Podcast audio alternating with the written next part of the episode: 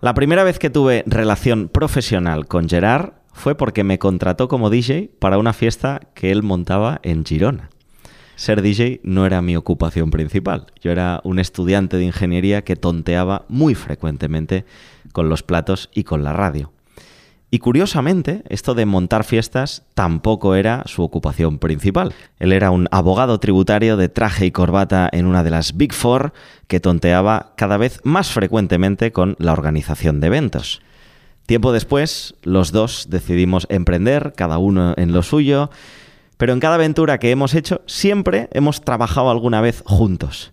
Y hoy, ocho años después de aquella fiesta en Girona, él es director financiero de Deleito, a tiempo completo y yo comunicador a tiempo completo. Y le voy a hacer muchas preguntas de dinero sobre sus mil aventuras en estos años, porque creo que ahí está la parte interesante del episodio de hoy, que Gerard ha vivido muchas experiencias relacionadas con el emprendimiento y donde ha tenido que tocar, manejar o dirigir dinero Ojo, si pestañas te lo pierdes, ahí va la lista de experiencias. Dejó su trabajo como abogado tributario en la Big Four. Montó una empresa de eventos con la que lanzó una discoteca, un restaurante y dos locales de temporada en Market. Planteó el lanzamiento de un festival para 20.000 personas, dejó esa empresa de eventos y se hizo cargo de un restaurante en la Cerdaña, luego asumió la expansión en dos ciudades de una marca de pizzas y actualmente, como te decía, es el director financiero de Deleito. Ya te he avisado, si pestañeas te lo pierdes. Hoy viene a compartirnos los temas más relevantes en cuanto al dinero, la pasta, eh, de todas estas experiencias. Bienvenido, bienvenida a un nuevo episodio de Educa tu Dinero.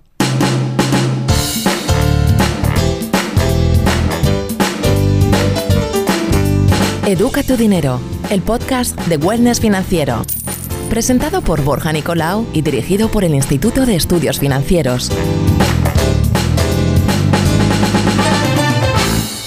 Buenos días, Gerard. Buenos días, Borja, ¿qué tal? ¿Cómo estás? ¿He hecho bien la lista de experiencias? Muy bien, muy bien. La verdad es que, bueno, eh, nos hemos ido encontrando en este camino durante muchos años y y encantado de estar aquí otra vez. Por eso me la sé tan bien, porque al final he ido viviendo todas ellas de una manera u otra. De hecho, en una de esas aventuras soy la voz del teléfono cuando llamas. Es verdad, pero es que aún eres la voz, ¿eh? O sea, si llamas aún sale tu voz.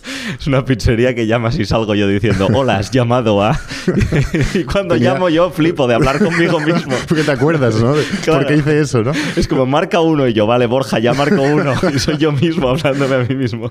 Vaya Pero bueno, uh, muy contento de poderte traer aquí y que nos expliques eh, esos aprendizajes de tantos años en frentes diversos, que creo que es una de las cosas chulas, ¿no? Qué cosas hay que tener en cuenta independientemente de cuál sea el negocio. Hemos estructurado este episodio en dos bloques principalmente. El primero va a ser cómo conseguir dinero para lanzar un proyecto, ¿no? Es decir, tienes una idea, vale, ahora cómo tengo dinero para afrontar ese proyecto, para lanzarlo. Y luego el segundo bloque será, una vez ya tengo ese dinero, ¿Qué cosas he de tener en cuenta? Desde el punto de vista financiero y de lo que tú te encuentras día a día, seguramente lo vamos a enfocar mucho en ejemplos de deleito porque es tu día a día a día de hoy, pero puntualmente nos vamos yendo a proyectos previos que hayas tenido donde nos pueda servir también de, de ejemplo. Si te parece, abrimos este primer bloque que será conseguir dinero para lanzar un proyecto. En todas estas fases, cuando has necesitado dinero, ¿qué opciones hay?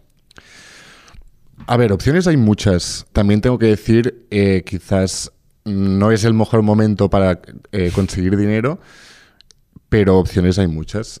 Em, obviamente, la primera, el primer recurso es el que tenemos más cerca, ¿no? Que es ir a los amigos. Bueno, una vez te pedí que hicieras una locución, quizá la próxima vez te pido dinero. O sea que. Eh, una vez también me pediste dinero. Esto es verdad. una vez también me lo pediste. Es verdad. Pues, eh, bueno, las, las, tres Fs, ¿no? El Family, Fools and Friends, pues es el primer recurso que tienes más a mano y es el que hay que acudir, ¿no? Cuando montas un proyecto y dices, oye, necesito financiación, necesito pasta, ¿no? Entonces es cuando tú montas ahí tu deck, ¿no? Tu, proyecto, eh, tu presentación y te vas a ver a tu familia, a tus padres, a tus abuelos, tíos y amigos más cercanos y les dices, oye, he pensado esto, ¿no? A, ver qué te, a ver qué te parece. Entonces, bueno, a partir de ahí ellos deciden qué, hacen, Sí, sí o sí no, ¿no? Vale, esto cuando entiendo que es cuando tú con tu dinero más el de tus socios no es suficiente para lanzar el proyecto, ¿no? entonces te vas a buscar eh, más allá, ¿vale? Em, si con los amigos o los familiares, eh, ¿los fulls qué son? O sea, es family, friends and fools, ¿qué son los más allegados, conocidos, ¿no? Conocidos, vale. Si con estas primeras tres Fs no es suficiente, te irías ¿a quién? Quizás a un banco sería una opción también.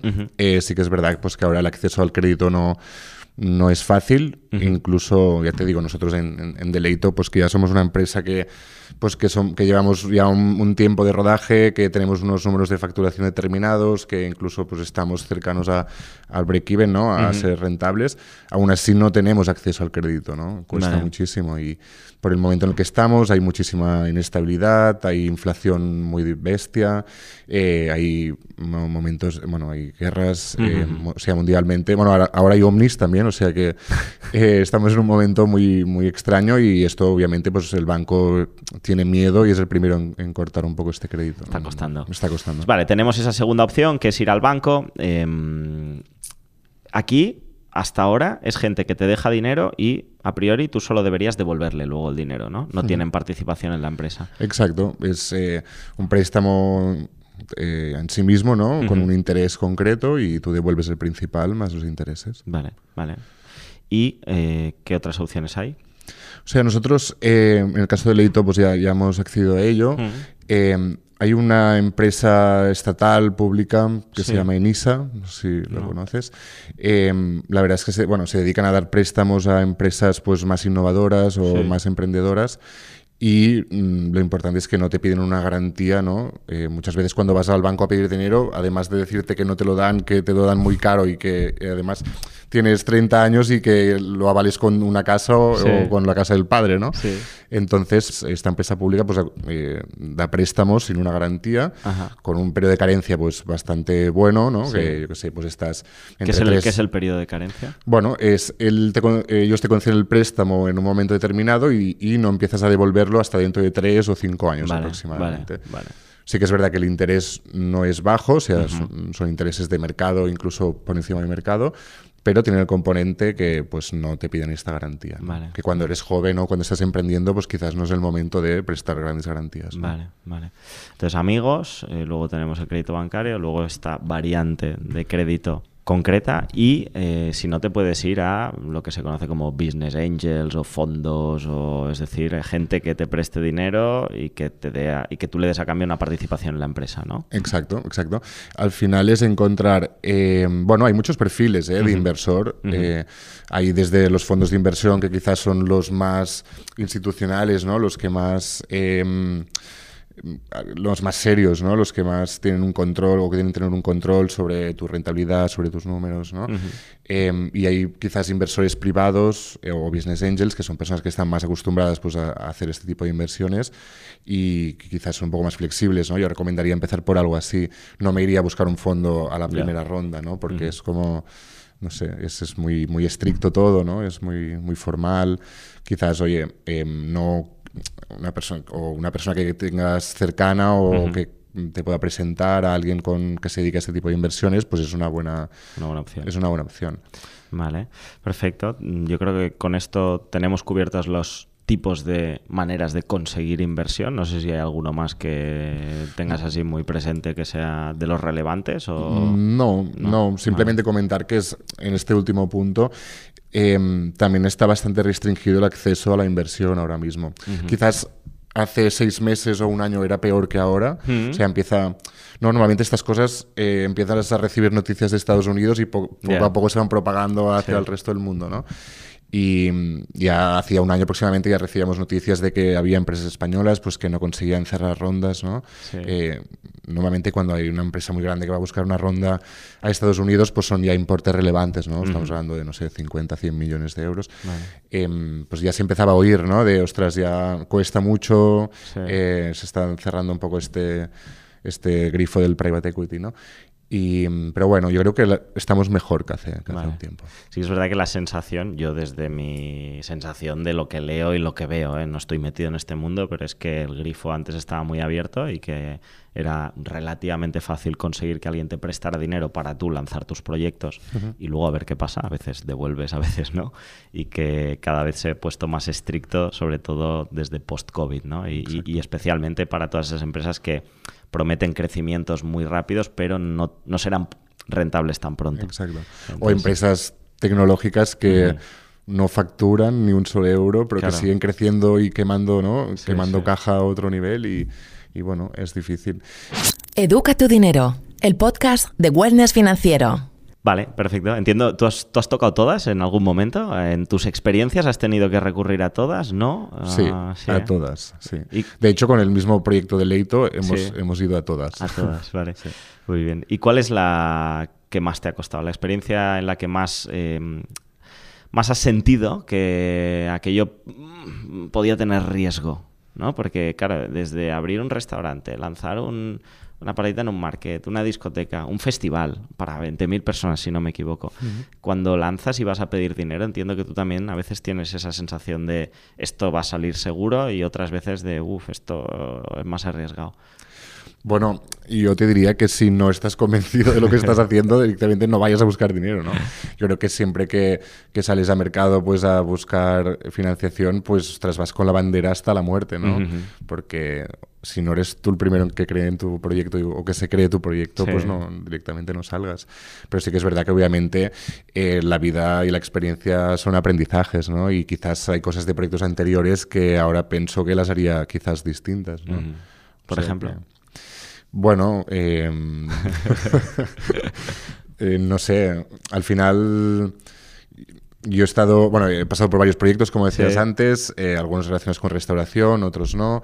Entonces, quizás em, un aprendizaje que nos ha dado Deleito es, hay que, todo- aunque va muy, todo muy rápido, ¿eh? pero hay que ir poco a poco y, y obviamente no puedes empezar la, la casa por el tejado, ¿no? Y hay que ir, pues tener unas buenas bases, tener un buen equipo y hasta que no tengas este equipo un poco ya estructurado, controlado, em, que vayan asumiendo responsabilidades, pues no pasas a un siguiente stage, ¿no? Y, y quizás no hacerlo todo de golpe es como una bola, ¿no? Se te lleva por delante y... y- Claro, sí, para, para unar esto con lo que comentábamos antes de la situación en cuanto al dinero que te dan, yo tengo la sensación de que hace tres años lo que se miraba es que crezcas rápido, punto. Luego ya solucionaremos todo lo demás. Es decir, que seas capaz de dar un buen servicio o que este crecimiento vaya con números positivos. A veces es, no, no, tú crece, tú crece, aunque pierdas dinero, aunque todavía no esté el producto bien, tú crece, tú crece, que ya lo solucionaremos. Y ahora un poco al revés, ¿no? Eh, sienta bien las bases, prométeme que vas a tener margen positivo pronto, que el cliente está contento, que el producto es sólido y luego ya creceremos. Sí, sí. De hecho, nosotros en, en Deleito teníamos claro al principio que esta era nuestra estrategia. O sea, hasta que no tuviéramos un break-even, estuviéramos súper cerca de break-even en, un- en uno de los restaurantes, no iríamos a por el siguiente. Em, la primera estrategia que contabas no me parece mal, ¿eh? O sea, al final yo soy muy defensor de que em, recortar gastos siempre puedes recortar, pero facturar más es muy difícil, ¿sabes? ¿Por qué? Entonces, Facturar más. me refiero que eh, hacer un crecimiento muy rápido Sí. o tener un esfuerzo muy grande, ¿no? Ya, es ya. como facturar es fácil, eh, rec- o sea, recortar gastos es fácil, facturar mucho no es fácil, Ya. ¿sabes? Entonces, bueno, estas estrategias de crecer, crecer, crecer, eh, también es verdad que luego cuando caen un poco los pilares y dejas de facturar es cuando cae todo el Ya. castillo entero, ¿no? Pero eh, bueno, hay gente que apuesta por esta primera estrategia, pero te digo, nosotros eh, teníamos claro que hasta que nos rentabilizáramos un local no iríamos a por el siguiente. Educa tu dinero, el podcast de Wellness Financiero, presentado por Borja Nicolau y dirigido por el Instituto de Estudios Financieros. Pues si nos vamos al segundo bloque, que es temas a tener en cuenta una vez en marcha, ¿no? Has conseguido ese dinero para poder lanzar, para poder abrir eh, y hacer realidad esta, esta idea. Antes de entrar, hay un par de conceptos que has hablado que yo creo que está bien que clarifiquemos. El primero es eh, break-even, que significa estar en break-even. Es estar en el punto de equilibrio, ¿no? Es decir, ni gano ni pierdo, estoy eh, a cero, ¿no? Vale. O sea, mis ingresos son iguales a mis gastos. Totales, ¿no? De la Exacto. empresa. Vale. Vale. Eh, y el segundo es quemar caja. ¿Qué significa quemar caja? Quemar caja es eh, precisamente ingreso men o gasto más de lo que ingreso. Sí. Entonces yo he calculado, por ejemplo, que necesitaba este año 100.000 euros Sí. y yo he ingresado, he ingresado 50.000, ¿no? Ajá. Pues oye, estos 50.000 que te faltan tienes que sacarlos de algún sitio, ¿no? Sí. Esto lo que es lo que llamamos coloquialmente quemar caja, ¿no? Vale. De hecho, quemar caja no es negativo, ¿eh? Ajá. Porque eh, cuando afrontas un proyecto o un plan de expansión o, Mm. o un proyecto en concreto, puede ser que necesites pues un equipo determinado para hacer tu negocio y sabes que al cabo de unos meses pues será rentable, ¿no? Vale. O sea, imagínate que empiezas a ganar dinero con... Tú has hecho tu business plan, ¿no? Sí. Y tú empiezas a ganar dinero al cabo de dos años, por ejemplo. Pero para llegar a ganar dinero necesitas una estructura, yo qué sé, necesito ingenieros, necesito... Sí. Entonces, eh, quemar caja no es malo. Yo te digo, es prepararse para ganar dinero. Lo malo es cuando, cuando pierdes dinero, ¿no? No cuando Claro, quemas claro, caja en el fondo. Sí. Vale, o sea, puede ser transitorio, ¿no? Exacto. El quemar caja porque necesito toda una preparación de lanzamiento, pero luego habrá una parte de esos costes que de repente se van porque Hmm. ya estoy preparado y que ya solo me quedo con eh, lo del día a día y ahí ya soy positivo. Exacto, ya soy rentable. Vale. Sí, de hecho hay muchas tecnológicas que hablan del burning rate, ¿no? Que es Ah. como el cuánta caja quemo al, al final del mes, ¿no? Y Perfecto, pues eh, ya que hablábamos de esto del break-even, del ser rentable, ¿cuáles son las cosas que eh, tú miras más en una empresa? O, o cuáles son las cosas que están en ju- que juegan, ¿no? Es decir, a ver si me explico bien aquí. Tengo la sensación que si, vamos a poner el caso de Dereito, que hacéis hamburguesas, ¿no? Alguien se lo mira desde fuera, dice, vamos a ver si estos eh, lo hacen bien o mal. Y lo primero que miraríamos es, ¿cu- ¿a cuánto venden la hamburguesa? ¿Cuánto les cuesta el pan, la carne y el queso, o lo que uséis dentro de la hamburguesa? Y luego a eso le añadiríamos unos costes fijos de mm, las personas que estáis trabajando y los locales que tenéis de alquiler. Esta es como la manera más inicial y tradicional de mirar como si eres positivo o negativo Exacto. en el día a día. Em, pero ahora siento que hay muchas más cosas que están entrando en juego últimamente, ¿no? Que si el marketing, que todas las empresas de comida, tengo la sensación de que el presupuesto de marketing debe ser más alto que el de la carne.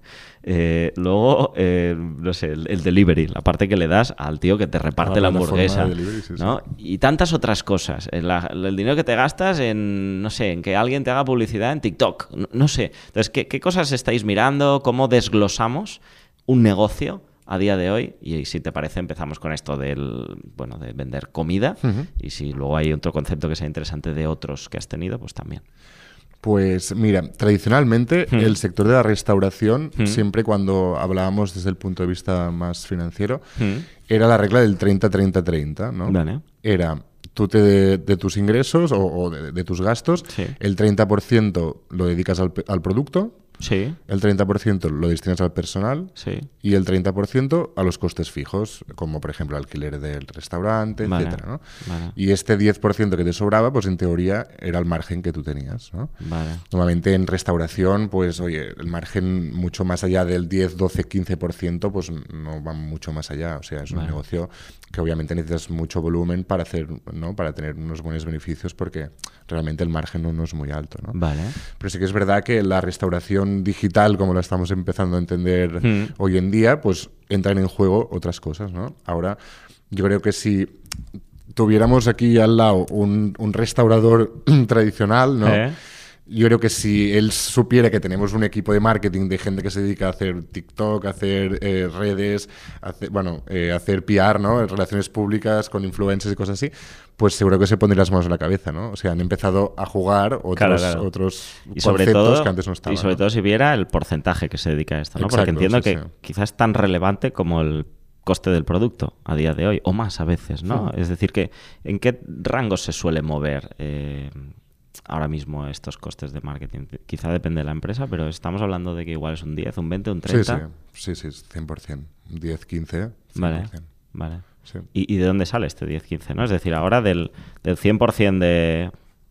Vamos a imaginarnos que vale 10 euros un producto, el que sea, una hamburguesa, una pizza o lo que tú quieras, ¿no? Em, producto, dependerá 30. de la calidad, ¿no? Pero t- 30%. Sí, piensa que eh, en nuestro sector la inflación ha, ha- ha golpeado muy fuerte, ¿no? Vale. O sea, al final el precio del producto ha subido muchísimo. Es verdad que está empezando a bajar ahora. Sí. em, porque, por ejemplo, nosotros trabajamos mucho con packaging, ¿no? Con, con cartón. Sí. El cartón ya está empezando a bajar, o sea, y, Vale. hay síntomas buenos, ¿no? Claro. Pero claro que sí, esta es otra. 30. En, en producto hay hay un coste que, el, que la restauración tradicional de ir al restaurante no tenía. Exacto. Que es Sí, que sí. te lo daban plato. Bueno, claro, pues tendría que pagar los platos, pero es que tú cada vez que sirves una hamburguesa o una pizza... hay Gastas un- un- claro. una caja de cartón. Sí, ¿no? sí, sí. Eso, entiendo que para vosotros es parte del coste de producto, Exacto, ¿no? sí. Coste de producto. Exacto. Vale, muy bien. Em, personal. Claro, ahí Personal. ha bajado. ¿no? Exacto. Ahora ha bajado el personal porque se supone que a través de la tecnología ¿no? Ujú. Eh, nos hemos digitalizado y por lo tanto hay puestos de trabajo que se pueden cubrir de otra forma. Quizás suena un poco mal decirlo así, pero Yo siempre que hablamos de esto pienso que los puestos de trabajo que se están eliminando es porque se generarán otros donde el valor que aportan las personas es mayor. 100%. Y es mi manera de entenderlo Sí, sí, y, sí. y quizás por eso soy un optimista desmesurado de la vida. Pero bueno, es mi manera de entenderlo, ¿sabes? Es decir, el- hará, una- hará un trabajo más chulo. El que no está ahora aquí porque hay un robot está haciendo luego un trabajo más chulo. Oye, qué bien. Y ahora viene la inteligencia artificial. o Ya, sea ya, sí, sí. A ver qué, a ver qué pasa. Sí, todo es un trabajo más chulo que es estar, estar en la playa. Exacto. Vale, entonces cual. ahí el coste de personal se te baja seguramente. a- Exacto, se ha reducido. Al final, pues yo que sé, en caso de deleito, pues cuando llegas al restaurante, eh, haces tú el pedido a través de la, de un- de la página web, Mm. eh, con un QR que está encima Mm. de la mesa. Ya no hay ese componente del jefe de sala que viene a tomarte nota en una Vale. mesa. O sea que, aunque en cocina sí que mantenemos un poco el número de personal, pues Sí. eh, en sala ha bajado, ¿no? Vale, vale. Sí. Y entonces esto que sería ahora un 15 más o menos. Un, Mm, Bueno, quizás no, no, tan, no, ha bajado tanto, pero sí se nota. un 20. Venga, Sí. Voy a poner un 20. Exacto. Luego tendrá que sumar 100 todo esto. ¿eh? Ya, ya, ya. A ver, a ver, Este será el problema, Venga, ¿eh? no, no nos los Lo números. hacemos a, a grandes, a grandes rasgos. Entiendo que no me puedes desvelar tu PNL aquí. Exacto. Am, fijos, costes fijos. Costes fijos, pues aquí tienes alquiler eh, de restaurante y realmente poco más, porque la tecnología es muy barata, el acceso a la tecnología es barata. Ujú. Eh, no hay que hacer hoy en día grandes inversiones para tener un buen sistema ¿no? de, de pedidos, de, de gestión de cocinas, etcétera, ¿no? y, y poco más, bueno, Vale. obviamente hay... Y, y supongo que es menos que antes también, porque antes pues tenías un restaurante más grande para dar atención a todos los comensales y ahora, en el caso, o sea, ahora estamos hablando todo del caso de una empresa que haga una mezcla de delivery y entrega, pero bastante centrado en delivery. delivery, ¿eh? Em, necesitas un local pequeñito. Exacto. ¿no? Sí, sí, sí. Vale. Em, con un local más pequeño, pues, oye, mientras tenga la cocina grande, el, el- la sala no, no, no es imprescindible que sea, ¿no? No es- antes existían, ¿no? Esos restaurantes de 200 comensales en que, ¿no? Un Sí. despliegue de personal enorme y tal. Yo creo que esto ya ha desaparecido un poco y, o la Ah. tendencia es, es al otro, ¿no? Vale. Y, y entonces ahora, y y esto, no sé, le voy a poner un 15. Antes Bueno, aquí es 30 donde están las partidas de 15. marketing, ¿eh? También. Ah, vale, ahí metes en costes fijos, ahora metes Exacto, marketing. Vale. exacto. Col- vale. Entonces, o sea, no el personal que está en Sí, plantilla, sí, pero sí. que me refiero a, yo qué sé, pues colaboraciones que se puedan pagar, em, anuncios de, sé, Vale, de vale. digitales o de offline, ¿no? Por las Vale. cosas de la calle. Con lo cual, eso que históricamente era un 30% de costes fijos y que se atribuía mm, sobre todo a mm, local, porque el personal ya lo tenías cubierto en el otro 30%, ahora ese 30% baja, pero por otro lado sube el de marketing y entonces que se te vuelve al 30 otra vez o... Sí, sí, al final se equilibra un poco. Vale. Exacto. Vale. Vale. Tengo 30, ¿Cuánto? 20, 30. ¿Cuánto llevamos, no? Eh, llevamos, llevamos 80. 80 ya. Sí. Bueno. y claro, ahora le Eh, tienes que dar algo al, al repartidor o a la plataforma de delivery. Exacto. Bueno, aquí hay dos puntos, que es tanto la plataforma de, de delivery como el repartidor. Claro, al final son parte de tu cadena de valor, ¿no? Sí. Y, y obviamente pues también tienen su, su parte del pastel, ¿no? Digamos. Sí. Entonces, bueno, pues aquí entra tu capacidad de negociación con, con la plataforma, pero no son bajas las, las, las comisiones que te cobran por estar ahí. Vale. Hmm. Y, y con todo esto, al final llegamos a que más o menos vuelves a estar en el 10% de beneficio, más o menos. Sí, exacto. Vale, hemos cambiado la manera de jugar, pero estamos en la... Estás en pérdidas, ¿no? No, sé cómo hemos hecho los números, pero, pero estamos en pérdidas. Sí, Sí. bueno, exacto, llegaríamos a este 10%. a este de 10% ideal, ¿no? En Sí, el que exacto. más o menos tienes beneficios. Educa tu dinero. Escríbenos a podcast.iefweb.org. Pues yo creo que tenemos dos conceptos muy chulos eh, que era interesante poner sobre la mesa hoy, que el primero es cómo financiarte, cómo conseguir dinero para proyectos eh, que puedas tener en mente, y el segundo es la importancia de desglosar ¿no? esas partidas de gastos que tienes, compararlas con tus ingresos y tener en cuenta que depende del negocio o del momento, esas van a ir cambiando y que estamos en un mundo muy... Sí, sí, hay que adaptarse. Sí, o sea que- sí, sí, sí. Hay un tercer concepto que creo que también es interesante traer, que es el tema de flujo de caja. ¿no? Yo me acuerdo que un día tomábamos un café y, y como me gusta mucho este tema, yo te hacía muchas preguntas igual que hoy, y, y me hablaste de la importancia de controlar la caja y me dijiste, puede ser que tu negocio sea rentable, es decir, que cuando hemos hablado antes de los márgenes, pues que si tú haces el análisis de los costes que tienes y los ingresos que tienes, te da un positivo. Ah, mira, gano dinero. Y aún así, tengas que cerrar la empresa. Exacto. Que no tengas dinero en el banco o que no pagues a tus proveedores, ¿no? ¿Y Sí, esto sí. por qué? ¿no? O sea, cuéntanos un poco en qué consiste esto del flujo de caja y cómo podemos entender la importancia que tiene. Vale. Vale, pues tan importante es, como decíamos antes, revisar lo que tú ingresas y lo que gastas, Mm. como saber qué día ingresas y qué día gastas. ¿no? Vale.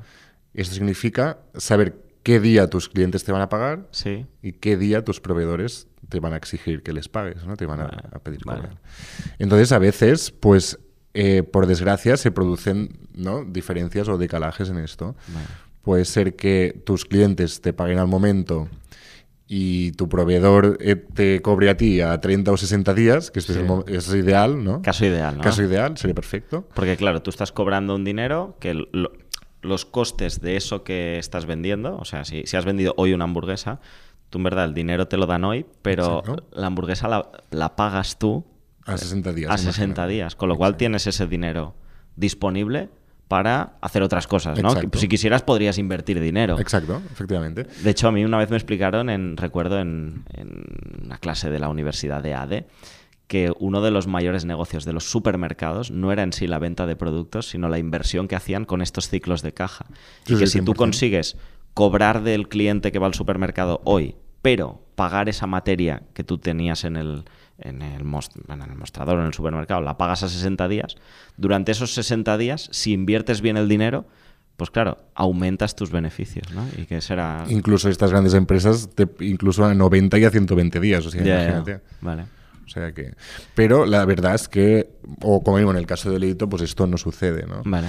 ¿Qué nos pasa en el sector de la restauración? Veníamos de una, llamémosle crisis, Sí. eh, después del COVID, en el cual pues cerraron muchísimos restaurantes, ¿no? Mm. Y todos estos proveedores, ¿no? Pues el proveedor de la carne, el de la fruta, el del pan, el de la verdura, ¿no? Eh, pues tuvo unos, unos impagos muy grandes, ¿no? Durante esos- estos periodos. ¿Y qué pasa? Pues que el, hubo un cambio de paradigma total después de COVID y es, oye, a partir de ahora las cosas se cobran al contado, ¿no? Y más cuando eres O una... sea, cuando tú compras, pagas. Cuando tú compras, pagas. O sea, si tú quieres carne, hoy esta semana quieres 250 kilos de carne, pues oye, págamelos. Si no, no te los... Esto es muy fácil, además, Sí, ¿no? sí, sí. Eh, si no me pagas, no vengo. O sea, no tienes carne. O sea que... eh, bueno, eh, eso pasó, ¿no? Los proveedores después de COVID, pues tuvieron, eh, o en el COVID tuvieron impagos muy grandes y obviamente tuvieron que cambiar sus políticas, ¿no? De, de dar crédito a las empresas. Vale. Entonces, obviamente, a medida que vas trabajando con un proveedor, pues se va adaptando un poco a tu forma de trabajar. Sí. Pero sí que nos pasa a nosotros, pues que todo este ingreso que nos viene de plataformas de delivery se cobra muy tarde. Ah, claro. Ahí está, el- ahí está la otra, que cuando a ti te compran no cobras al momento, Exacto. porque en verdad tu cliente se lo está pagando a la plataforma de delivery que sea Exacto. y ellos tardan en pagártelo a ti. Exacto. Uh. Tú, o sea, nosotros sí que tenemos un, un modelo de restauración muy híbrido, lo que decíamos antes, que es, oye, puedes consumir en el propio local, que este sí que lo cobras al momento. Sí. Pero claro, nuestra facturación proviene un 50-50 de delivery y de local, ¿no? Ya. Entonces, este otro 50% quizás tardas un mes en cobrarlo, Sí, ¿no? sí. Entonces, el día uno del mes, el proveedor te toca la puerta y te dice, oye, págame la carne, pero tú esta hamburguesa que has vendido quizá tardas 30 días más en, en cobrarla, Vale. ¿no? Entonces, esto que comentábamos antes, cuando no tan importante es saber lo que ingresas y lo que pagas, sin- o lo que gastas, sino qué día vas a ingresar y qué día vas a, a pagar, ¿no? Porque se podría dar el caso, vamos a imaginar, esto lo estamos grabando a principios de junio, que tú dices, oye, verano va a ser la bomba, porque sé que en verano voy a vender mucho más, con lo cual tengo que pedir de más, ¿no? Entonces, como tú tienes que pedir de más, haces, tendrías que hacer una inversión fuerte en compra de material, de materia prima, que teóricamente vas a recuperar dentro de 60 días, teóricamente, igual recuperas más, igual menos, pero teóricamente en 60 días, y que no tengas dinero en el banco para pagar esto. ¿Y entonces qué tendrías que hacer? ¿Pedir un crédito? Exacto. Volvemos a las mismas del al principio. principio. Porque ahí a tu amigo ya no le vuelves a llamar, ¿no? No, no tienes la, ya se te cae la cara de vergüenza Sí, y no sabes cómo ir a buscarle, ¿no? Sí, bueno, hay, hay, hay mecanismos para esto. ¿eh? Obviamente no, no es ir a pedir un préstamo, hay, yo qué sé, pólizas de crédito, otros Vale. mecanismos eh, bancarios, ¿no? De financiación, que te ayudan un poco a, a superar este decalaje, ¿no? Obviamente no, no es gratis, el, el banco no te deja el dinero gratis, pero bueno, al final... Con lo cual, ese pedir el dinero también se te podría comer parte del margen. Sí, sí, totalmente, eso sí, eso sí. sí, Es sí. Wow. Sí, entonces por eso te digo que eh, es muy recomendable, pues eh, cuando vas a hacer, o incluso en tu vida personal, ¿no? Sí, Decir, sí, oye, sí. hazte una hoja, ¿no? Hazte un Excel y, y pon arriba lo que tienes pensado cobrar este mes, indicando qué día vas a cobrarlo, Sí. y lo que vas a pagar este mes y qué día vas a pagarlo, ¿no? Claro. Para saber cuál va a ser el, tu, tu diferencia máxima, ¿no? Sí, y sí, esto es lo sí. que tienes que cubrir de alguna forma. Claro. Educa tu dinero, el podcast de Wellness Financiero. Y además hay un pequeño componente añadido en nuestro caso que es em, lo que comentábamos antes, de- antes del packaging, ¿no? Los envases que utilizamos nosotros. Sí. Cuando nosotros vamos al proveedor a pedirle una caja de hamburguesas, te dice, oye, yo no te puedo hacer una porque mis costes de encender la máquina, ¿no? De los costes de imprenta son muy altos. Claro. Entonces, aún tienes que aún más, tienes que hacer una previsión quizás a seis meses, ¿no? Pero, oye, necesito 200.000 unidades de cajas, ¿no? Y este dinero también lo avanzas al principio, sí, ¿no? sí, sí. Entonces, por eso es muy importante ir controlando esta caja. Claro, eh, en, en estos negocios, bueno, entiendo que en todos, ¿eh? pero es clave tener una buena previsión de ventas, ¿no? Porque la caja igual la guardas. Si vendes menos de lo que piensas, pues oye, la guardas para el mes que viene y ya la usarás. Pero hay cosas de comida que no. Eh, sí, sí, es, verdad. si, se- si- si no vendes lo que estabas esperando, eh, lo has de tirar porque se ha pasado. O sea, el peor o el peor problema o error que puede haber en, en un- en el sector de restauración es tener que tirar comida. O sea, obviamente al principio a nosotros nos pasaba, no el tirar comida, ¿eh? me refiero al... Preferíamos dejar o cerrar eh, la, la puerta, ¿no? Decir, hoy no vendemos más, ¿no? Sí. Hemos tenido nosotros casos, ¿eh? A las 9 de la noche cerrar la barraca y decir, oye, no queda pan para vender, ¿sabes? Vale. Pero lo que, obviamente por un tema económico, pero también moral, no puedes tirar ni un solo de esto de comida. sí, ¿no? Entonces, sí, trabajamos con un producto perecedero y al final, pues hay que. Esto también entra en juego. ¿no? Ajá, ajá. De- Si no ya es suficientemente difícil todo, pues encima tienes que pensar que Claro. quizás esa carne dura dos, tres días o cuatro. Ahora, ahora que estás en restauración, estás en este escenario, ¿no? En el que cobras, ah, bueno, pagas cuando compras, más o menos, y cobras a X días, con lo cual has de controlar muy bien los flujos de caja. En algunos de tus eh, escenarios pasados o aventuras pasadas has tenido casos totalmente contrarios. Estoy pensando ahora en voz alta, ¿eh? pero en el festival, por ejemplo, cuando montabais festival, tú las entradas las vendes con antelación, pero los cachés también los pagas con antelación. Sí, sí. Al final funcionaba igual que ahora. ¿eh? Vale. Porque. O sea, no hay, un, cuando- no hay un negocio que nos puedas recomendar y que digas, esto lo cobras antes. No, que-". por ejemplo, el de ocio, cuando estaba en ocio nocturno, este era muy fácil. Tú, eh, el cliente que no entraba por la puerta pagando un ticket o bebiendo una copa, pues no, no era cobrado al- a inmediato. Sí, y luego, sí. cuando te venía el de los refrescos de turno al cabo de un mes, pues le pagabas. O sea que este sí que era un buen negocio a nivel de tesorería. Vale, o sea, ahí todo lo que tú te abastecías de Coca-Colas, Sprites, em, roncolas y lo que Eh, fuera. exacto, vodka eh, y- to- todo lo que tuvieras que comprar no lo pagabas al momento, al proveedor. no, claro, ese proveedor te daba un crédito X, ¿eh? ¿no? Y sí, normalmente, yo sé, has puesto el ejemplo de Coca-Cola, ¿no? Son Ujú. empresas muy grandes en los Sí. que te dan un crédito más fácil, ¿no? Y, más, más relajado. Entonces ahí, ya te digo, ahí sí que cobrabas al contado. Sí. O sea, tú no le decías al tío que se estaba pidiendo un roncola, tranquilo, págame dentro de dos Sí, días, sí, ¿sabes? Que ya te vendré a buscar. No, ese tío, si no pagaba, no se llevaba el roncola. Entonces, em, pues esto, eh, ahí era sí que era más fácil, a Vale. de tesorería. Muy bien, muy bien, genial. ¿Hay alguna cosa más eh, que para ti como director financiero ahora mm, o en tiempos anteriores sea clave? Que digas, Buah, esto es muy importante tenerlo en cuenta y me despierto por las mañanas y miro esto o no. Bueno, yo tengo una, bueno, una tradición. Yo, yo tengo la costumbre que lo primero que hago cuando me despierto es entrar en las cuentas de la caixa Sí. a ver, a ver qué ha pasado, ¿no?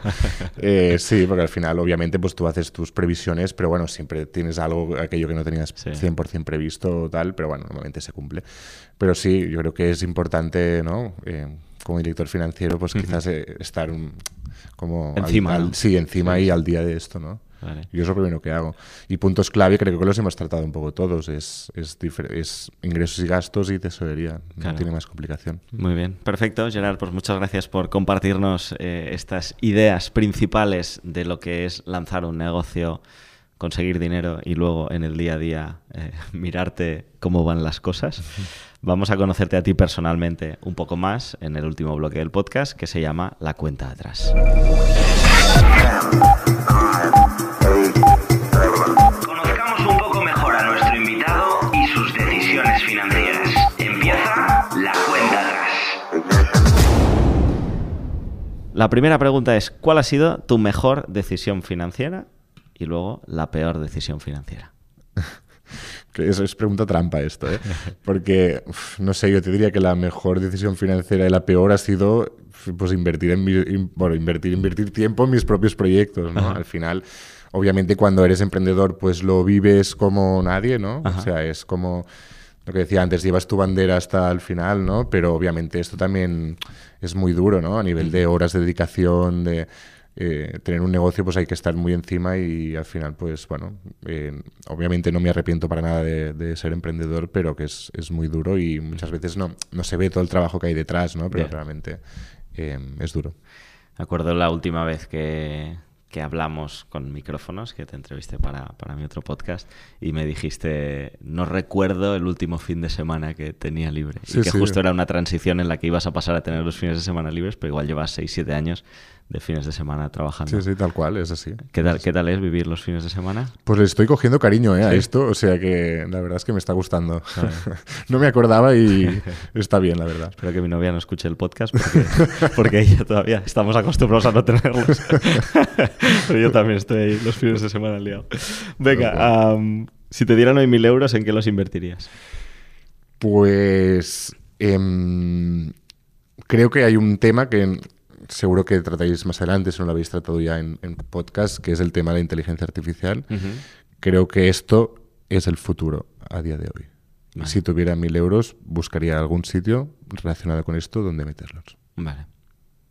¿Como para invertir en una empresa de inteligencia artificial o- Sí. o, o invertir en meter inteligencia artificial en tus negocios?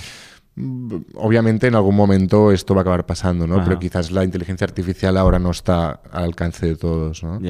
Entonces, si tuviera mil euros, buscaría una empresa que piense que puede funcionar en el futuro y los invertiría allí. Muy bien. Creo que va a ser un, ¿no? Como ha habido revoluciones en Mm. el mundo, pues esta va a ser una revolución muy bestia. Totalmente, totalmente. ¿A qué edad hiciste tu primera inversión?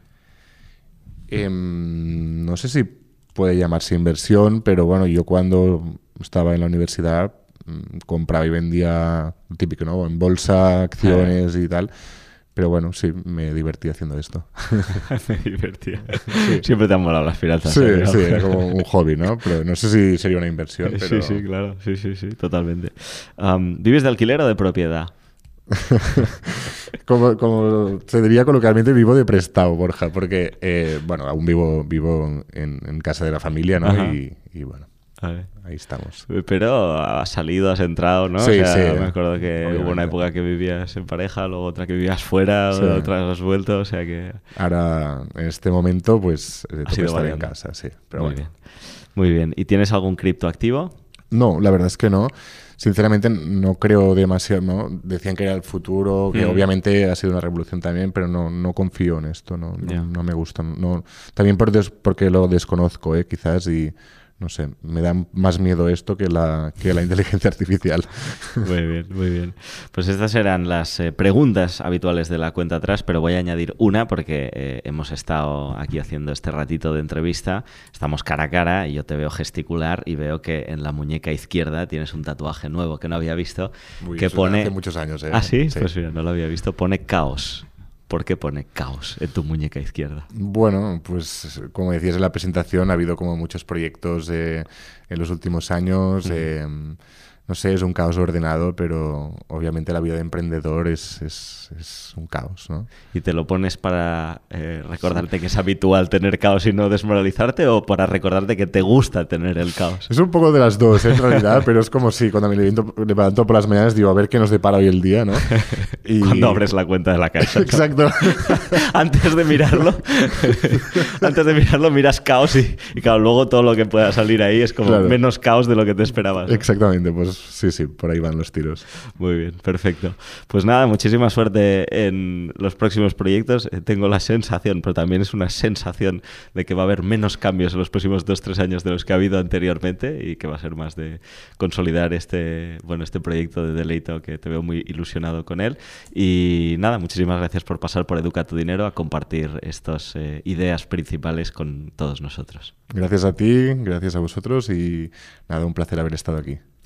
Muy bien, y para ti que nos escuchas, que estás al otro lado del auricular, del altavoz del coche, del portátil de casa, donde sea, eh, si te ha gustado el episodio, recuerda que puedes dejar una buena valoración en Spotify, en Apple Podcast, en Evox, eh, ahí donde nos escuches, y que también puedes escribirnos, si quieres, con cualquier idea de episodio, de temática que te interesaría o sugerencia de pregunta que podemos añadir a la cuenta atrás a la dirección que vas a escuchar ahora mismo. Educa tu dinero. Escríbenos a podcast.iefweb.org. Muchas gracias y hasta la próxima.